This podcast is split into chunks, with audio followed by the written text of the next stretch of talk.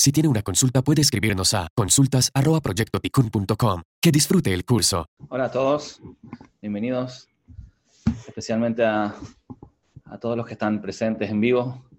Es un gusto tenerlos a todos y también los que nos ven después en grabación. Eh, veo acá sus nombres, un- de verdad, un gusto reencontrarnos. Eh, tenemos la para allá, para allá Be'ab.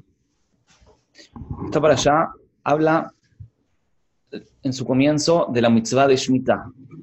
La mitzvah de Shemitah consiste en contar siete años en los cuales se trabaja el campo y el séptimo año dejar la tierra descansar. En ese año en el cual no podemos trabajar la tierra, está prohibido hacer cualquier tipo de trabajo en la tierra, en la tierra de Israel, se usa como un año espiritual de crecimiento y conexión, un año de que fortalecemos nuestra confianza en Dios, cuando el, trabajo de la tierra simboliza todo lo que es el trabajo, todo lo que es la preocupación por nuestras necesidades físicas y materiales. Pero el séptimo año nos desen- desentendemos de todo este trabajo con la idea de conectarnos más con lo espiritual. La idea de esta mitzvah, la, la mitzvah de Shemitah, tiene mucha profundidad. Pero antes de analizar su profundidad, vemos que el número 7 es el número central en esta mitzvah. El número 7 es un, se cuentan siete años hasta que se cumple la mitzvah. Y así también en la segunda parte de esta parashá, que habla de la mitzvah de Yovel. La mitzvah de Yovel es una cuenta de 50 años, que en el fondo, dice la Torá, consiste en una cuenta de siete veces siete años, siete Shmitot. Cada vez que se cumplen siete Shmitot tenemos un año especial, el año 50, en el cual en ese año también tiene mitzvot especiales, que las centrales son la liberación de todos los esclavos y la vuelta de las tierras a sus dueños originales. También acá la idea es una idea de desentenderse de lo material, entender que la tierra en el fondo no nos pertenece a nosotros, que todos los negocios que hacemos, cuando su símbolo son todos los negocios inmobiliarios, esos negocios también no son nuestra realidad verdadera, sino que nosotros nos enfocamos en lo espiritual, tratando de conectarnos con esa, con esa meta final de, estar espiritu- ser espirituales. Curiosamente, el último pasuk de esta parashá también menciona una mitzvah que tiene que ver con el número 7, la mitzvah del Shabbat. Siete días contamos en la semana para llegar al séptimo día que es Shabbat, que cumple justamente la misma función. Seis años, seis días trabajamos y el séptimo descansamos. Seis días estamos trabajando hasta que llegamos a este séptimo día en el cual nos desconectamos de lo material, no hacemos ningún trabajo, ninguna función y nos tratamos de conectar con lo espiritual. Ese número 7 vemos que se repite en todas estas tres mitzvot, la mitzvah de Shemitah, la mitzvah de Yovel y la mitzvah de Shabbat. ¿Qué simboliza primero que nada ese número, el número 7? Nosotros sabemos que la naturaleza, todo lo natural, se, se concentra en el número 6. El mundo fue creado en 6, pero no es casualidad. La materia siempre tiene seis lados, hay seis dimensiones, cuatro lados, arriba y abajo. La materia siempre es el número 6. El número 7 simboliza la esencia de la materia misma, el centro, el núcleo, la razón del ser. Cuando nosotros esperamos al número 7, en el fondo queremos conectarnos con la esencia de las cosas. Queremos sentir y conectarnos con ese centro espiritual que es el número 7. No nos quedamos en la materia, no nos quedamos en la expansión de esta materia, sus seis dimensiones, sino tratamos de conectarnos con lo espiritual. Eso lo, lo recordamos todas las semanas en Shabbat, lo recordamos una vez cada siete años en Shemitah, y lo recordamos una vez cada vez que se repite siete veces ese ciclo de siete años en Yovel. Tratamos de apuntar a ese, a ese centro, a ese objetivo, a esa esencia verdadera y real que es lo espiritual de toda la esencia. Si el mundo fue creado en seis días, en esos seis días nosotros estamos esperando llegar a conectarnos a lo espiritual. En la naturaleza no existe más que el número 7. Después del número 7, parte de nuevo el número 1. Después de siete días de la semana, no hay un octavo día, sino que empieza de nuevo el número 1. De la misma manera que en la música, en la escala musical, también no hay más que 7. Termina el número 7, empieza de nuevo el número 1. En un nivel más alto, pero siempre en 7. Porque la esencia siempre es 7. 6 de la naturaleza misma y el número 7 que es su esencia. Lo curioso es que la Torá cuando habla de Shabbat y cuando habla de Shemitah, no menciona solamente que hay un séptimo día que es el santo o un séptimo año que es el santo, sino que también se da el trabajo de mencionar que siete, el siete está compuesto de seis días de trabajo y un séptimo día de descanso. Siete años de, que, están compuestos también de seis años de trabajo en el campo y un, y un año de descanso. ¿Por qué la Torah nos tiene que decir que hay seis días de trabajo en la semana o seis años de trabajo en el ciclo de los siete años de Shemitah? ¿Por qué no bastaba decir simplemente con que hay una mitzvah en el séptimo año o en el séptimo día? Vemos acá un principio muy importante. Que también cuando nosotros estamos enfocados de lo material, también cuando nosotros estamos enfocados de lo que es lo material y lo, físico, siempre estamos apuntando a ese siete. Estamos esperando llegar al número siete. Como la mitzvah de contar todos los días que estamos acercándonos a Shabbat, contar todos los años que nos estamos acercando a Shemitah. Quiere decir que también cuando estamos en un nivel material, también cuando estamos enfocados de lo mundano, tratamos de sentir a dónde estamos dirigiéndonos. No podemos perder el norte, perder la dirección y siempre recordar a dónde vamos. Esta mitzvah no es solamente una mitzvah espiritual, sino que es muy práctica en nuestra vida. Y eso lo podemos conectar con esta fecha que tenemos esta semana, esta fecha tan importante, la mitzvah de recordar la fecha de Lag Baomer. Esta semana es el 33 de la cuenta del Omer. En este día sabemos que falleció Rabbi Shimon Bar Yochai. Rabbi Shimon Bar Yochai es conocido por ser el autor del Zohar, que es la fuente que tenemos hoy en día de toda la Kabbalah. Rabbi Shimon Bar Yochai, sin duda, era uno de los grandes sabios de la historia judía. Pero de todas maneras, hay algo muy extraño en el, hecho que recordemos una fecha en el calendario judío para recordar el fallecimiento de un ser humano. Es cierto, era un ser humano increíblemente grande, increíblemente sabio y espiritual, pero de todas maneras, ¿dónde se ha visto en el calendario judío que tenemos una fecha que recuerde el fallecimiento de un ser humano? En general, la Torah siempre está enfocada en no idealizar a los seres humanos. Tratamos siempre de conectarnos directamente con Hashem. ¿Qué es eso que hay una, una fiesta alrededor de una persona? ¿Qué es esa fiesta del Akba Omer? Una de las canciones que se canta en esta noche, en la noche del Akba Omer, dice una frase muy fuerte. La frase es la siguiente. Naase Adam neemar.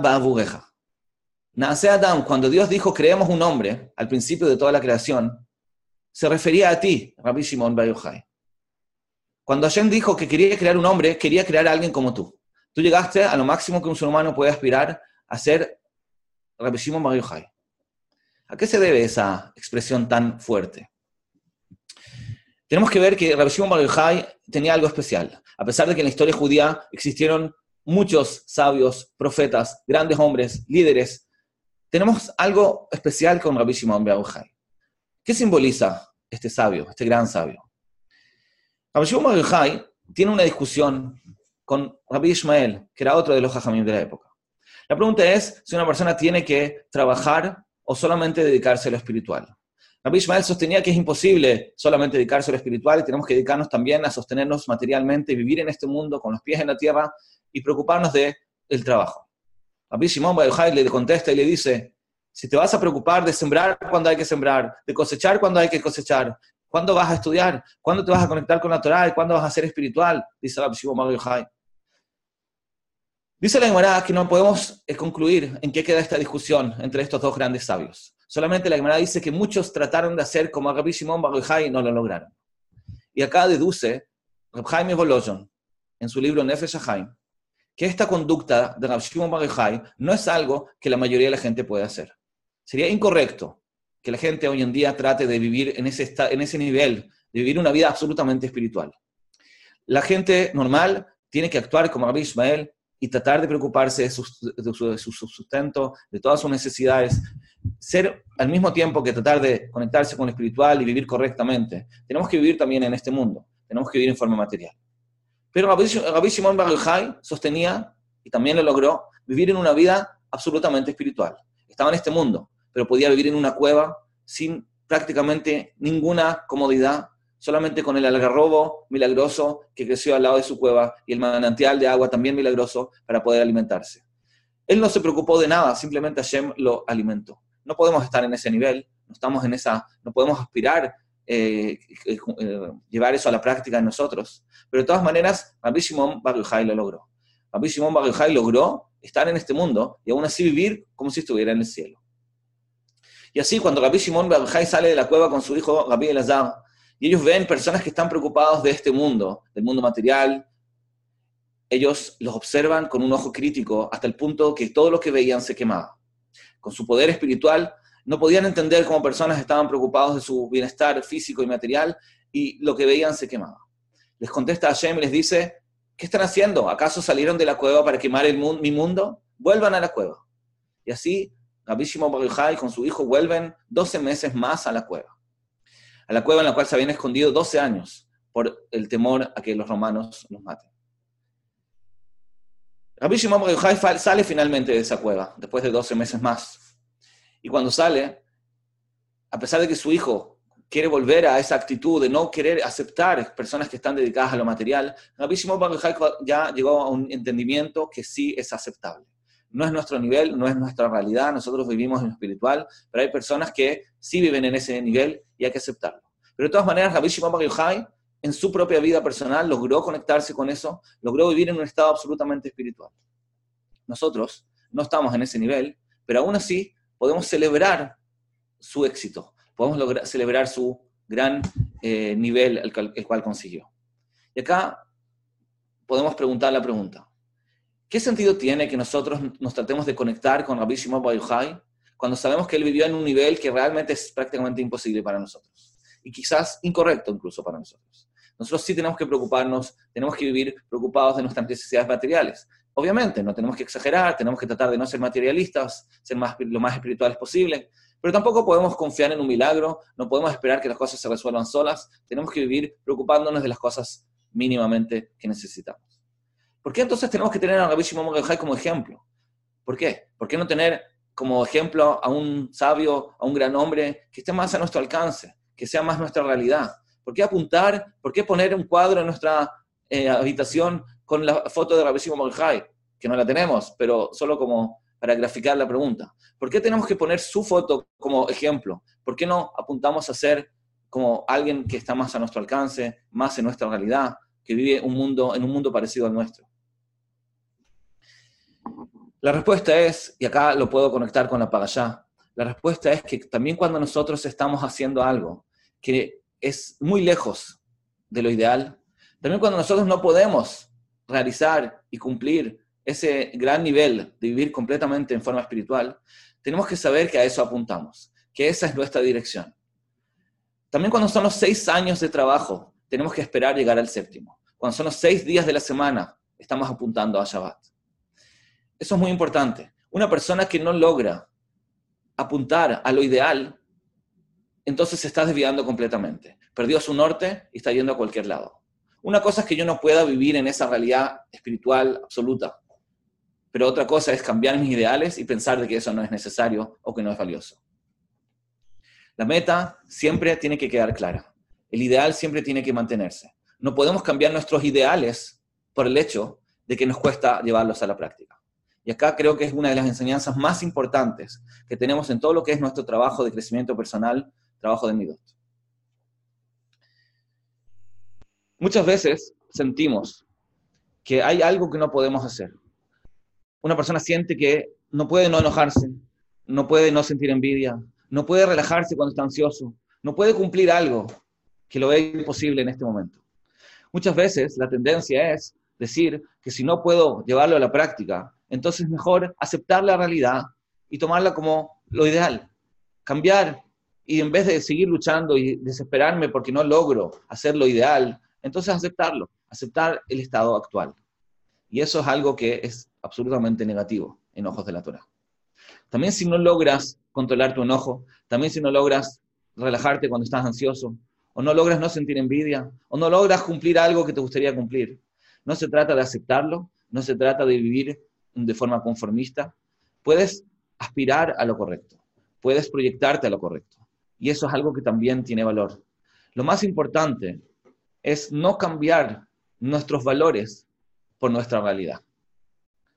Habían años que en Israel llovía muy poco. Baruch Hashem este año estuvo mucho mejor. Pero había años que faltaba mucha agua. mucha agua faltaba en el Kinneret. Hay una línea roja que marca hasta dónde se puede sacar agua del Kinneret. Más que eso, puede ser peligroso, puede secar al Kinneret. Entonces, normalmente la idea era no sacar más agua que eso. Pero llegó un momento que el agua, el nivel del agua empezó a bajar más abajo de la línea roja. ¿Y qué hicieron para resolver el problema? Muy simple. Pusieron una nueva línea roja. Una línea roja más abajo. Si no podemos mantener el Kineret sobre la línea roja, entonces bajemos la línea. A veces nos pasa lo mismo. Si no podemos lograr algo, si no podemos conseguir nuestras metas, entonces cambiamos nuestros ideales, cambiamos nuestras expectativas. Sentimos que lo que estamos haciendo es lo ideal. Y eso es algo que es inaceptable. También si uno no logra hacer lo correcto o lo ideal, no tiene que cambiar su proyección, no tiene que cambiar su norte. Siempre mantener los ideales de la forma correcta, también si estoy lejos de ellos. Digamos que si en el mundo en general es mal visto tener cargo de conciencia. Si yo voy al psicólogo y le digo que, no sé, soy enojón, entonces el psicólogo me preguntaría, bueno, ¿puedes superarlo? ¿Puedes cambiarlo? Si yo le respondo que no, entonces él me va a decir, bueno, entonces acéptalo, tienes que aceptarte a ti mismo. Así está bien. El cargo de conciencia es algo muy judío. No hay ningún problema en sentirse culpable. El hecho que yo sienta que me gustaría ser distinto de lo que soy no es un problema. Es parte del crecimiento. No podemos estar conformes. Siempre tenemos que aspirar a más. Y siempre tenemos que aspirar en la dirección correcta. No podemos cambiar nuestro norte, no podemos cambiar nuestro objetivo. Los seis años apuntan al 7, apuntan al máximo, apuntan a la esencia. No buscamos ser normales, buscamos ser ideales. Buscamos siempre llegar a lo máximo. Tratemos de llevar esta idea a la práctica. Si hablamos de un concepto filosófico, hay personas que, por ejemplo, no cumplen todas las mitzvot de la Torah. Y ellos se dividen en dos. Hay personas que no cumplen todos los preceptos de la Torah, pero les gustaría cumplirlos. Solamente que sienten que no son capaces. Hay otros que como no son capaces, prefieren cambiar sus ideales y justificar su realidad como si fuera lo mejor. Esa es la gran diferencia que estamos hablando. También el que no puede, por lo menos que aspire, por lo menos que se proyecte. Si tú no puedes vivir una vida espiritual como te gustaría, no es una razón para desvalorar a las personas que sí lo hacen. Tú puedes decir esas personas están haciendo, viviendo una vida mejor, una vida ideal, incluso cuando yo no lo logro. Y acá obviamente entra un desafío práctico muy importante. Digamos que yo quiero educar a mi hijo. Entonces, por lo normal, por lo lógico, siempre voy a apuntar a educarlo a lo más alto posible. Voy a tratar de que se dedique a lo mejor que hay, a lo, más, al aporte más grande que puede aportar al mundo a lo más espiritual que hay. Pero ¿qué pasa si un padre se da cuenta en un momento de la vida que su hijo no es capaz de llegar a ese nivel? Por sus capacidades, por su realidad, no es capaz. ¿Qué le tengo que decir? Yo quiero que se sienta bien, yo quiero que tenga autoestima. ¿Qué, ¿Qué hago? Le tengo que decir que lo que él está haciendo está bien. Pero ¿acaso tengo que quitarle valor a las personas que sí logran hacer lo más ideal y dedicarse a lo más espiritual, por ejemplo? Es un desafío, porque por un lado yo tengo que hacerlo sentir bien a este hijo, que no puede eh, quizás dedicarse a lo mejor, a lo más ideal, a lo más espiritual, pero al mismo tiempo no quiero que cambien sus valores. Yo quiero que él siga valorando a las personas que sí se dedican a ese oficio más ideal o más oficial. Muchas veces, para evitar esta contradicción, un padre puede quitarle valor al estilo de vida más ideal o más espiritual y le va a decir a su hijo, no te preocupes, tú estás perfecto y lo que tú haces no es menos valioso que lo que hacen los demás, simplemente para que se sienta bien y en el fondo lo que está haciendo es cambiar su expectativa, su norte, sus valores, está cambiando el objetivo, está quitando el número 7, está quitando el destino a donde, se, a donde se puede crecer. Y eso es un error. Pero por otro lado, sí queremos que se sienta bien. ¿Cómo una persona puede sentirse bien si sabe que no está haciendo lo ideal? En el mundo en que vivimos, para querer manifestar y transmitir la igualdad entre todos los seres humanos, para transmitir que todos tienen un mismo valor, muchas veces se le quita valor a los valores mismos. Si yo le digo a, las personas que todo lo que hacen está bien y es igual de importante, significa que ya no hay valores, que no hay nada importante. Si una, por un ejemplo que no es religioso. Si una persona se dedica a ser médico, es más importante que si una persona se dedica, no sé, a quizás a vender algún producto que no es imprescindible. Pero puede ser que una persona no es capaz de ser médico, no es capaz o no puede. Entonces, ¿qué significa eso? Que yo tengo que decirle a mi hijo que no es valioso salvar vidas, que no es importante. Pero yo creo que él se sienta bien en su oficio, en lo que él puede, lo mejor que él puede. Pero al mismo tiempo, como dijimos, él no está haciendo lo más importante. Yo no tengo que mentir y decir que lo que él está haciendo es más importante que salvar vidas. Salvar vidas es más importante. Pero tú estás haciendo lo correcto para ti. Tú estás haciendo lo que Hashem espera de ti. Y en el términos de Olama va, cuando lleguen al mundo venidero después de los 120, el pago de cada uno es, depende absolutamente del esfuerzo que hizo cada uno y nada más. Pero de todas maneras, en este mundo tienes que saber que una persona que salva vidas merece un nivel de respeto, porque está haciendo algo muy importante. Así también en términos espirituales. Una persona que realmente se puede dedicar a lo espiritual es alguien que merece un nivel de respeto. Incluso, y si yo no lo puedo hacer o si mi hijo no lo puede hacer, tengo que hacer que se sienta bien, tengo que transmitirle que Hashem espera otra cosa de él, pero eso no significa que él tiene que desvalorar a esa persona que se dedica más a lo espiritual. Tiene que darle respeto. Creo que el ejemplo más claro es el ejemplo del Cohen. Tenemos una mitzvah de respetar a los Kohanim. La mitzvah implica muchas cosas prácticas. Tenemos que darle un, respeto al Cohen. ¿Por qué tenemos que darle un respeto al Cohen? Porque el Cohen tiene una función más espiritual en este mundo. El Cohen es el que se dedica a trabajar en el Beit HaMikdash. Entonces, si mi hijo no es Cohen, yo no le tengo que decir, los Kohanim no tienen ninguna importancia. Porque tú no eres Cohen, entonces no importa, eres igual y no vales menos. No es cierto. Tú tienes que respetar al Cohen porque él está haciendo una función más importante en este mundo. A pesar de que lo que tú estás haciendo es lo más importante que tú puedes hacer. Y en términos de Olam va al mundo verdadero, no tienes menos recompensa o menos valor. Pero en este mundo tenemos que respetar al Cohen, porque si no lo respetáramos, estaríamos quitando valor al servicio espiritual, lo que él representa. Él es como un abogado, como un eh, embajador, digamos, de Hashem en el mundo. Y por eso lo tengo que respetar. Lo tengo que respetar por lo que él representa, por lo que él significa. Y si no lo respeto, como dijimos, le estoy quitando valor a toda esa, a, ese, a lo que él representa. De la misma manera que si no respeto a un abogado, estaría quitándole valor, le estaría quitando valor al país que él representa. De la misma manera, tengo que respetar al Cohen por lo que él representa, su servicio espiritual en este mundo.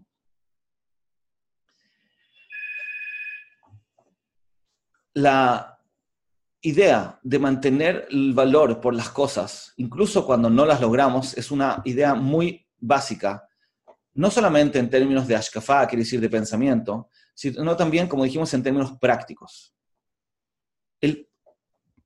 normalmente, cuando se habla de crecimiento espiritual en general o de cambios personales, normalmente se habla de el paso directo entre una persona que no logra hacer lo correcto y ya lo logra. Lo que se llama en hebreo kvisha. Quiere decir, si yo soy enojón, lo que se espera de mí es que deje de ser enojón. Si yo soy ansioso, lo que se espera de mí es que deje de ser ansioso. Y si no logro cumplir una mitzvah, cumplirla. Si no, lo, si no lo puedo hacer, diría la gente, ¿qué, ¿qué sentido tiene que me sienta culpable por eso? ¿Qué sentido tiene que piense en eso o me proyecte? Pero lo que estamos estudiando hoy es justamente lo contrario. Hay un nivel intermedio imprescindible entre la persona que no está logrando algo y la persona que ya lo logra. Hay un puente, hay un nivel intermedio, un escalón que nos puede cambiar la vida, porque es lo que nos permite realmente llegar a ese cambio. Ese nivel en hebreo, en hebreo se llama ergesh. Ergesh significa el sentimiento, la conciencia y la proyección al cambio. Incluso cuando no logro hacer un cambio, proyectarme a él, desearlo. Ese nivel intermedio es un nivel básico para lograr el cambio. Cualquier actitud, cualquier midá, cualquier eh, acción que yo quiera lograr y no estoy logrando en este momento, podemos utilizar este escalón que se llama Akesh. Si yo veo que mi hijo no ordenó su cuarto, a veces el decirle, ordénalo, o incluso castigarlo o retarlo por no haberlo ordenado, puede ser absolutamente inútil. Puede ser que está por sobre sus capacidades puede ser que si yo le pido que lo ordene, va a ser algo que no lo va a lograr. Quizás lo va a lograr ahora, pero es algo que se le va a olvidar la próxima vez porque va en contra de su naturaleza actual. Va a ser mucho más eficiente si yo le digo, cuando seas grande, vas a ordenar tu cuarto y vas a entender el beneficio que eso tiene. Cuando yo le digo a un niño, cuando seas grande vas a lograr algo, el niño no se opone a recibir esa crítica porque no es una crítica, es simplemente una proyección.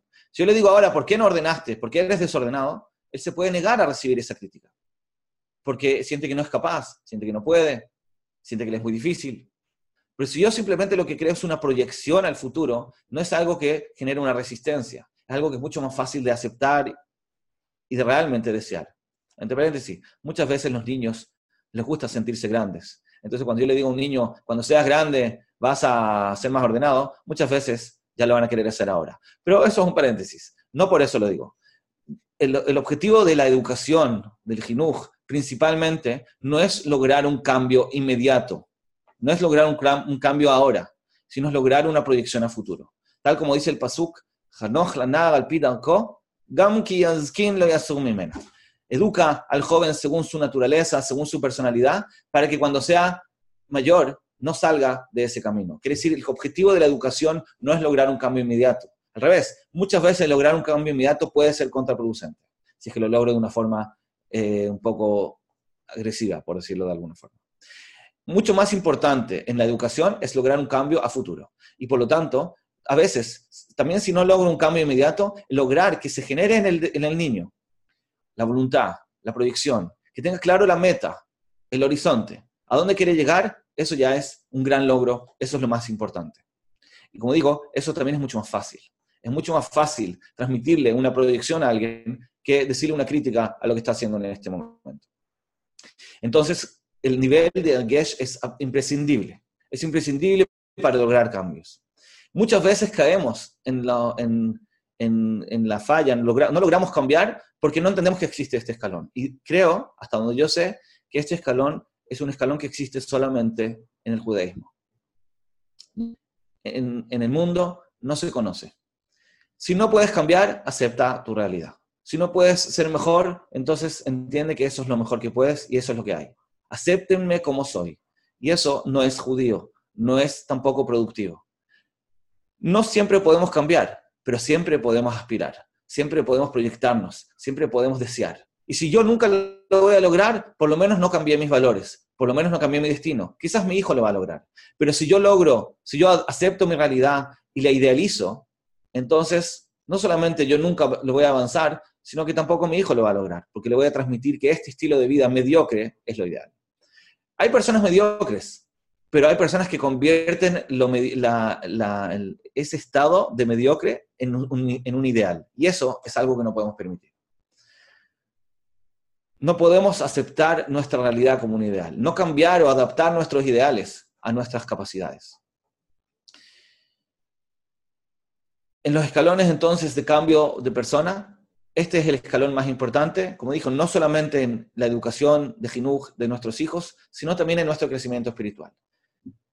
Cada vez que una persona identifica algo en lo que le gustaría ser mejor, no hay que rendirse, no hay que desesperarse, hay que simplemente aspirar, desear y proyectarse.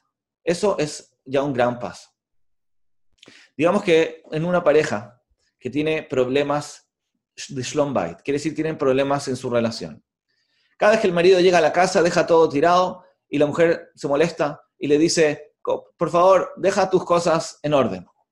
Y él le dice, sí, claro, pero mañana vuelve y hace exactamente lo mismo. Pero ¿cómo? Yo te dije ayer que seas ordenado. Y él, sí, se me olvidó, y otra vez, otra vez, hasta que la tercera vez ya le contesta, la cuarta vez ya se pelean. ¿Cómo puede ser que no, no pueda hacer eso por mí? ¿Cómo puede ser que no me considera? Dice la mujer. En verdad, es muy posible que si él se ha olvidado tanto, es porque va en contra de su personalidad. Quizás muy distraído, muy desordenado. Cuando una persona no logra hacer algo, normalmente es porque va en contra de su personalidad. Si no, ya lo habría cambiado la primera vez. Si le faltaba simplemente un poco de información, si él simplemente no sabía que eso le molestaba a ella, quizás con una vez hubiera alcanzado. ¿Por qué él todo el tiempo se olvida? Claramente porque en su personalidad hay algo que le genera una resistencia. Nosotros sabemos, como dice Gad Dessler, que el olvido no es casual. Una persona se olvida cuando inconscientemente tiene una resistencia de acordarse. Cuando algo me incomoda, va en contra de mi personalidad, me voy a olvidar. No es casualidad. Entonces, ¿qué, ¿qué sentido tiene que se lo vuelva a decir? Otra vez le voy a criticar y le voy a decir, ¿por qué no lo hiciste? ¿Por qué no lo hiciste? ¿Por qué no lo hiciste? Si él, las personas no cambian por una crítica. Las personas, una persona que tiene una tendencia, una mitad, no va a cambiar porque yo se lo, simplemente se lo mencione, incluso que se lo haga de una forma desagradable. Lo que tendríamos que apuntar para lograr el cambio es, es justamente eso, no apuntar al cambio. Si esta mujer le dijera a su marido, yo sé que a ti te cuesta mucho ser ordenado, yo sé que a ti te cuesta mucho acordarte de dejar tus cosas en su lugar, yo no te pido que lo hagas, porque entiendo que te es difícil. Yo solamente te pido que aspires a eso. Yo solamente te pido que tengas conciencia, conciencia y que aspires a llegar al día de que lo recuerdes. Eso es mucho más fácil, porque no requiere un cambio inmediato, simplemente requiere un deseo no justificarse. Porque si yo te critico y te digo que eso está mal, el modo de defensa que tiene esta persona que le cuesta cambiar es idealizar y decir, no, esto está bien y tú eres una exagerada con el orden. Y no entiendo por qué me estás criticando todo el tiempo. Pero en verdad, si yo le dijera, mira, no te estoy pidiendo un cambio, te estoy solamente pidiendo que me entiendas y que trates a futuro, que te proyectes, que avances hacia ese camino, que no pierdas el horizonte, que también si estás en los seis días de trabajo recuerdes Shabbat. Recuerdes el séptimo, que recuerdes la esencia, que recuerdes a dónde aspiramos. No cambies tus ideales por tu realidad. Trata de eh, desear el cambio. Es mucho más fácil aceptarlo y es mucho más productivo, como dijimos. Quiero explicar en términos espirituales en qué consiste esta, eh, este, este escalón. Cuando una persona está actuando de forma negativa, tiene un cierto nivel de responsabilidad, digamos culpa. La verdad es que para ser chubá, lo que llamamos, obviamente que la, chubá ideal es cuando yo logro cambiar, cuando yo logro dejar de hacer lo que estaba mal, cuando logro dejar de enojarme, logro tratar bien al otro, logro cumplir lo que quería cumplir y así. Pero la verdad es que también una persona que no logra hacer lo correcto, no logra si, tan solo aspira a eso, si tan solo se siente incómodo por la situación actual y realmente desea, entonces en términos espirituales ya se llama ahora un Baal Quiere decir que yo veo dos personas, los dos son enojones, los dos son, no, no sé, no, respetan al otro, los dos son ansiosos o los dos no cumplen una mitzvah. Los dos están aparentemente iguales, pero hay una gran diferencia entre los dos. Uno puede ser una persona que simplemente aceptó su realidad y no aspira al cambio, mientras que el otro solamente para aspirar al cambio, por desearlo sinceramente, ya se llama un Baal Entonces, en términos espirituales, está en un estado completamente diferente. No es simplemente un cambio interno, es un cambio que cambia toda su dirección, cambia todo su horizonte. En vez de aceptar su realidad y idealizarla, está apuntando a un cambio, está apuntando a lo ideal. Veamos las preguntas que tenemos. Primera pregunta. ¿Y qué piensa que se debe hacer con los hijos que no están en el nivel espiritual, por ejemplo, de ser abrej? ¿Habría que renunciar a eso o es cambiar el norte? O sea, ser abrej para 60% o ser un comerciante o profesional al 80%.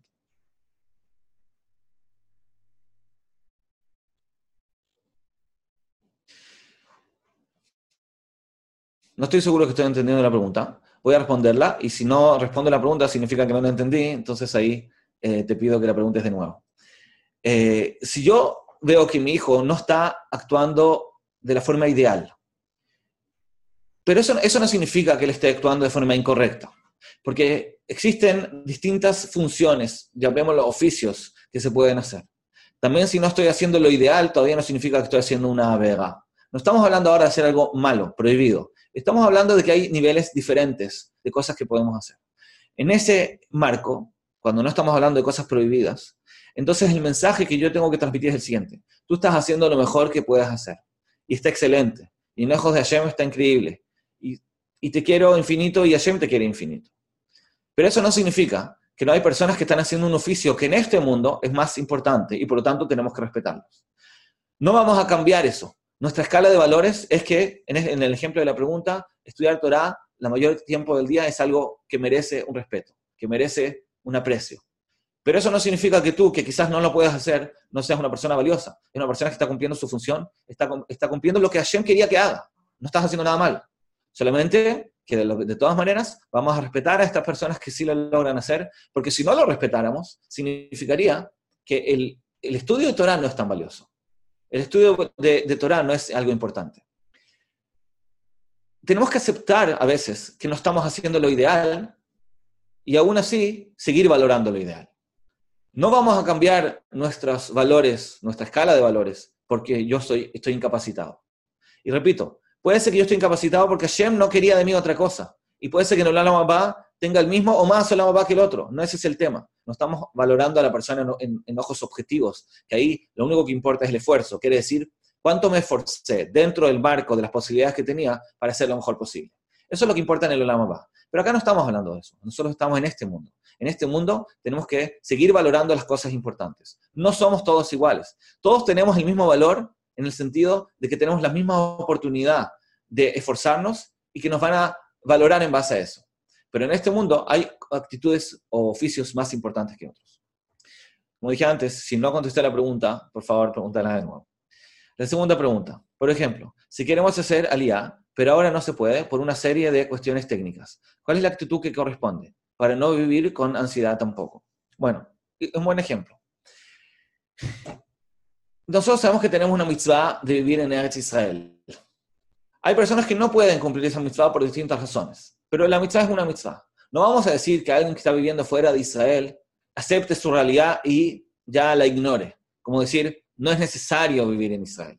No existe esa mitzvah. No, yo puedo decir que los que viven en Israel están cumpliendo una mitzvah. Yo puedo decir que yo aspiro algún día a lograrlo. Y aún así, aceptar que todavía no me corresponde. Todavía no, no puedo. No es un problema. ¿Cómo se hace para no vivir con ansiedad? Bueno, quizás hay que trabajar la mitad de la ansiedad si es que siento que es algo que me afecta en otras áreas también.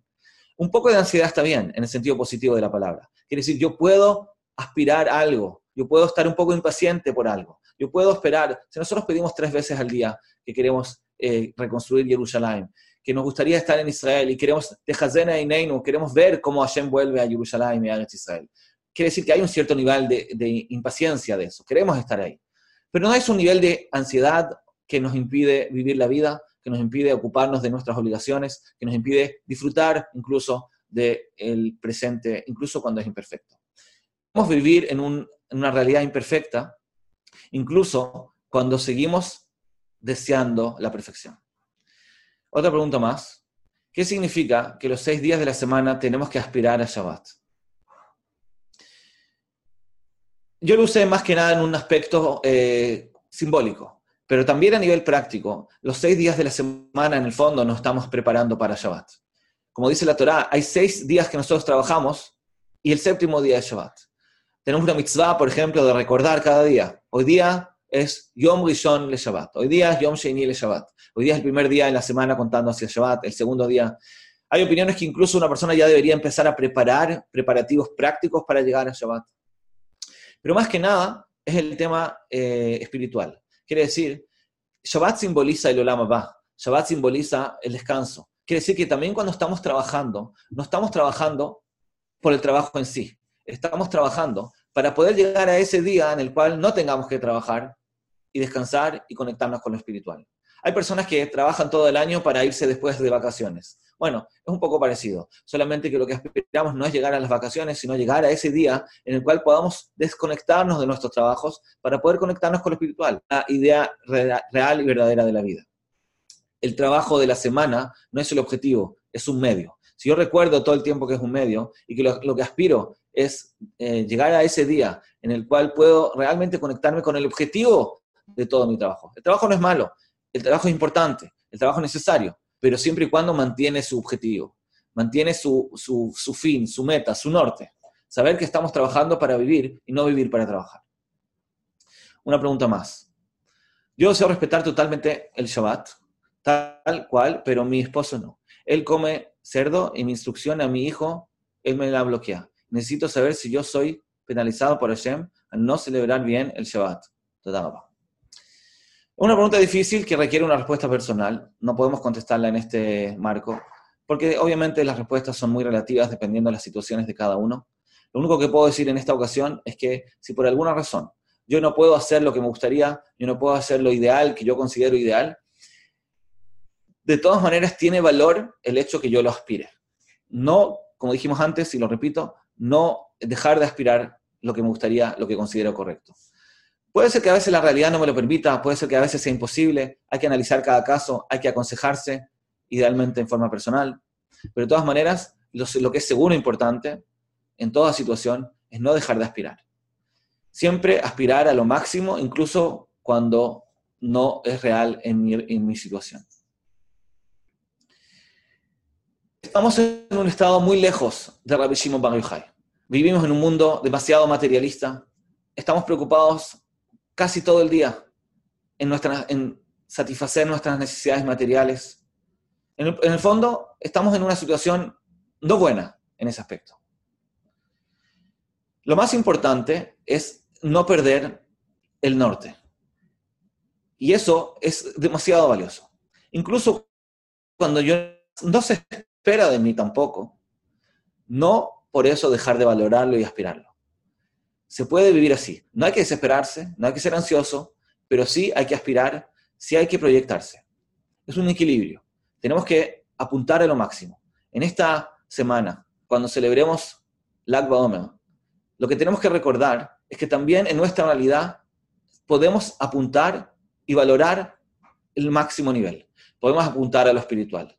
También cuando nosotros somos, estamos en un nivel más bajo y no se espera más de nosotros, podemos apuntar a eso. También si yo tengo una dificultad, si yo tengo una mitad que no, no, está, no está funcionando bien, no por eso perder nuestra aspiración, nuestra proyección. Ese paso también nos va a llevar a avanzar, nos va a llevar a avanzar un paso más para llegar a lo, a lo correcto. Es algo también práctico. Es algo que nos ayuda no solamente a no cambiar nuestra forma de pensar, no es solamente eh, aceptar nuestra realidad como un problema filosófico, sino también porque realmente es el medio para llegar a avanzar. Una persona que quiere saltarse pasos y quiere saltar directamente al paso del cambio, no siempre lo va a lograr. Tenemos que pasar por este escalón intermedio, el escalón del ergesh, el escalón de la proyección y el deseo. Y lo podemos decir con la boca, tal como dice el Jobot Alevavot. Si no me puedo controlar en mi enojo, por lo menos puedo decir, me gustaría controlar mi enojo. Si no tengo paciencia de esperar que algo suceda porque soy impaciente. No solamente eh, tengo que luchar para lograrlo, puedo expresarlo y decir, me gustaría, me gustaría tener paciencia. Me gustaría poder tolerar lo que está pasando. También si no lo logro ahora, el hecho de expresarlo y decirlo es algo que nos encamina hacia eso. La boca tiene mucha fuerza y de esa es la forma de sentirlo. Y ese escalón, el escalón del Argesh, es lo más importante. Con ese escalón vamos a poder cambiar prácticamente cualquier cosa. Siempre, en cualquier nivel que estemos, en cualquier dificultad que estemos y no sentamos que no podemos cambiar algo, no aceptar la realidad. Seguir proyectándose al máximo, nunca estar conforme, estar tranquilo, pero no estar conforme. Apuntar a lo máximo. Que todos tengan una linda semana.